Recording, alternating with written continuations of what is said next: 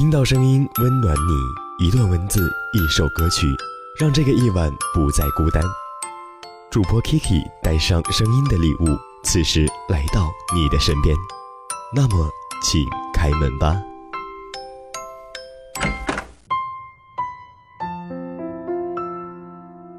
最近热播的《微微一笑很倾城》，自从登上大荧幕后，就受到大家的疯狂喜爱。上到八零后的宝妈，下到小学生们，都是追剧追不停的节奏。就连我这个平时刷剧只按快进的刷手，都恨不得把一集看个三四遍，就怕漏了什么细节。听很多朋友说，杨洋简直是神还原了肖奈。其实原本顾漫的这本小说就充满了各种甜到炸的玛丽苏情节。不过这些情节也应该都是每个女孩子从小到大的幻想吧。别的不说，单单是校草这个头衔，相信就会有很多人招架不住。突然想起我在上大学的时候，学校里也曾流传过一个风云人物。虽然说不像肖奈大神级别，可也是走到哪儿都有人默默关注的那种。当然了，被人关注的首要条件，那得是看脸。没颜值去哪儿蹭热度啊？不过说真的，我们当年的校草齐少，长相可真是万里挑一。脸长得好就算了吧，偏偏还有一米九的好身材。好吧，我承认当年我也做过花痴中的一员。但我可不是冲着他的身高去的，我实在是太喜欢他那双眼睛了，说大不大，但很深邃，有点儿古代小说里男主角的感觉。那时的那种感觉，说喜欢也不太贴切，应该是有点淡淡的喜欢，再加上深深的崇拜，就像微微崇拜大神那样的，什么都会去做。不过齐少跟肖奈不同，他不是什么才子，也不喜欢学习。其实我对他的了解并不是很多，只知道他家里条件不错，父母都很宠着，整天游戏人间，而且还长着一副颠倒众生的脸，据说也祸害过不少女孩。虽然大家传闻是这样，可从上学到毕业，他的桃花就从来没断过。因为他不仅脸迷死人，对女孩子那叫一个体贴关怀。我们肯定都幻想过这样的画面：当自己卧病在床的时候，一个长相不俗的男孩子带着最爱吃的东西送到床边，然后整夜的相守。还真别说。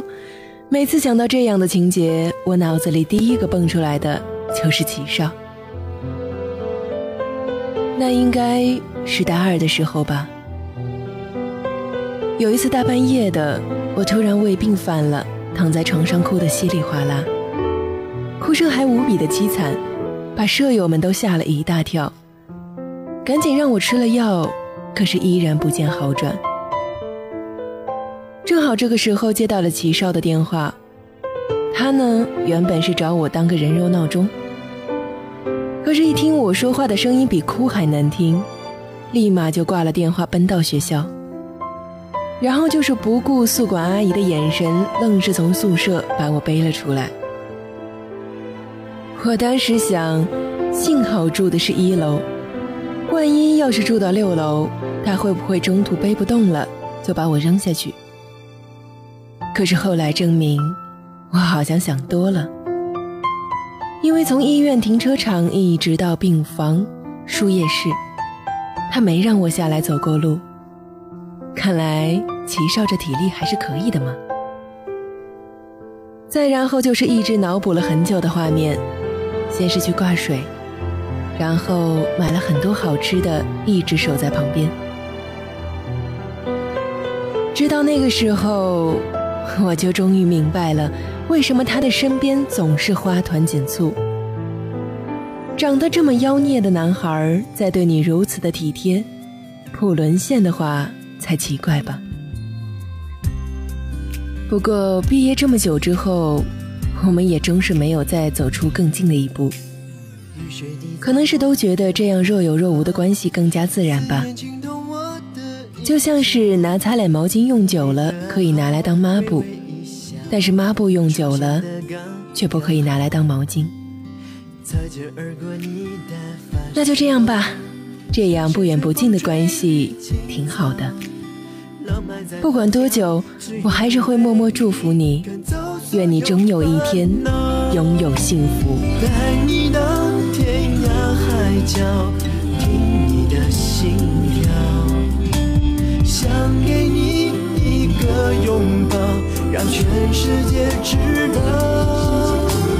遇见你，我才知道你对我多重要，没有人能感觉到你最甜美的笑。我在。故事到这里就结束了。Hello，耳朵们，晚上好，这里是猫巷电台零点五分，我是主播程 KK。那今天的文章呢，来自于猫巷电台文案 Summer，名字叫做《大学》，你欠我一个肖奈。啊，好像微微一笑很倾城，还真的蛮火的。不过因为最近呢，没有时间去看。但是当 K K 看完这一篇故事之后呢，就知道为什么这么火的原因了。其实从上学开始，我们每个人的心里也许也许都会有过暗恋的这种小情愫。记得原来看过这样一句话，说暗恋是爱情里最伟大的行为，因为它是一种成全。你不爱我，但是我成全你。真正的暗恋是一生的事业。不因他远离你而放弃，没有这种情操，那就不要轻言暗恋。微微一笑很倾城，你是否也在追这部剧呢？那也希望在你的生命中能有一个人让你一笑倾城。那今天的零点五分就是这样了。如果在节目过后想联系到 KK，可以添加我的私人微信 KK 一二一零 C，两个小写的 K 加一个小写的 C。更多精彩的内容可以关注猫巷电台的微信公众号“猫巷 Radio”。那么每一期节目的文字以及歌单呢，我们都会贴在公众号上，那也欢迎你的订阅查看。那这一期就是这样了，也谢谢你在这个夜晚的守候。那下期零点五分，让我们不见不散。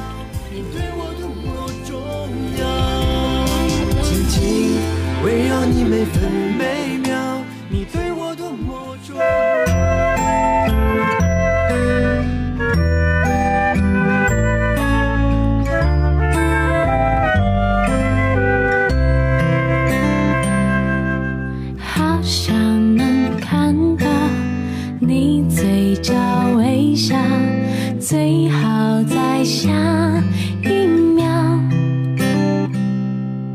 好想能听到你轻声歌唱最好在下